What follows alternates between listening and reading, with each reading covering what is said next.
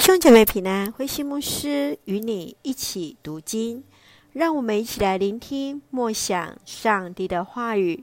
罗马书二章，上帝的审判与律法。保罗一开始就先提醒人，在论断别人，自己却跟他人一样，就是定自己的罪。上帝更是透过基督耶稣，对人心里隐秘的事情去审判，接续更是提醒犹太人最严重的罪，就是以行割礼为傲。若是在所行的事上违背上帝的心意时，肉体的割礼就没有一点意义了。保罗严厉地指责他们，不知道律法的人，并不是按着律法去审判他们。外邦人本着天性做合乎摩西律法的事，便形同有摩西的律法在心里。上帝称为义的，不是单听律法的人，而是实行律法的人。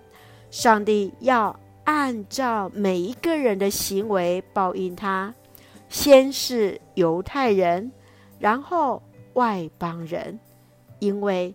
上帝是不偏待人的，让我们一起来看这段经文与默想。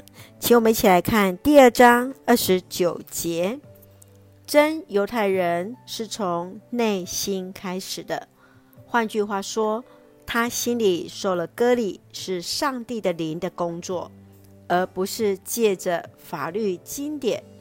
这样的人所受的称赞，不是从人来的。而是从上帝来的。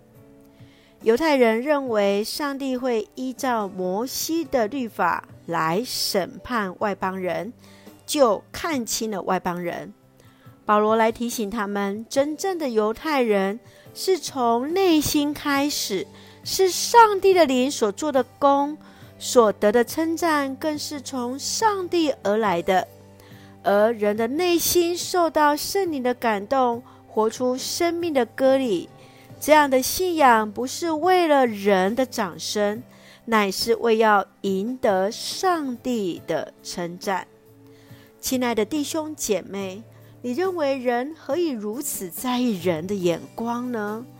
你在服侍上帝的时候，内心所在意的是什么？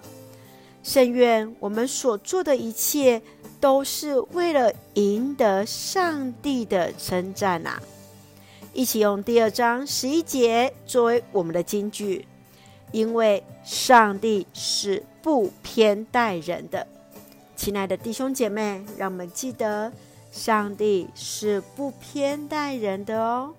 一起用这段经文来祷告。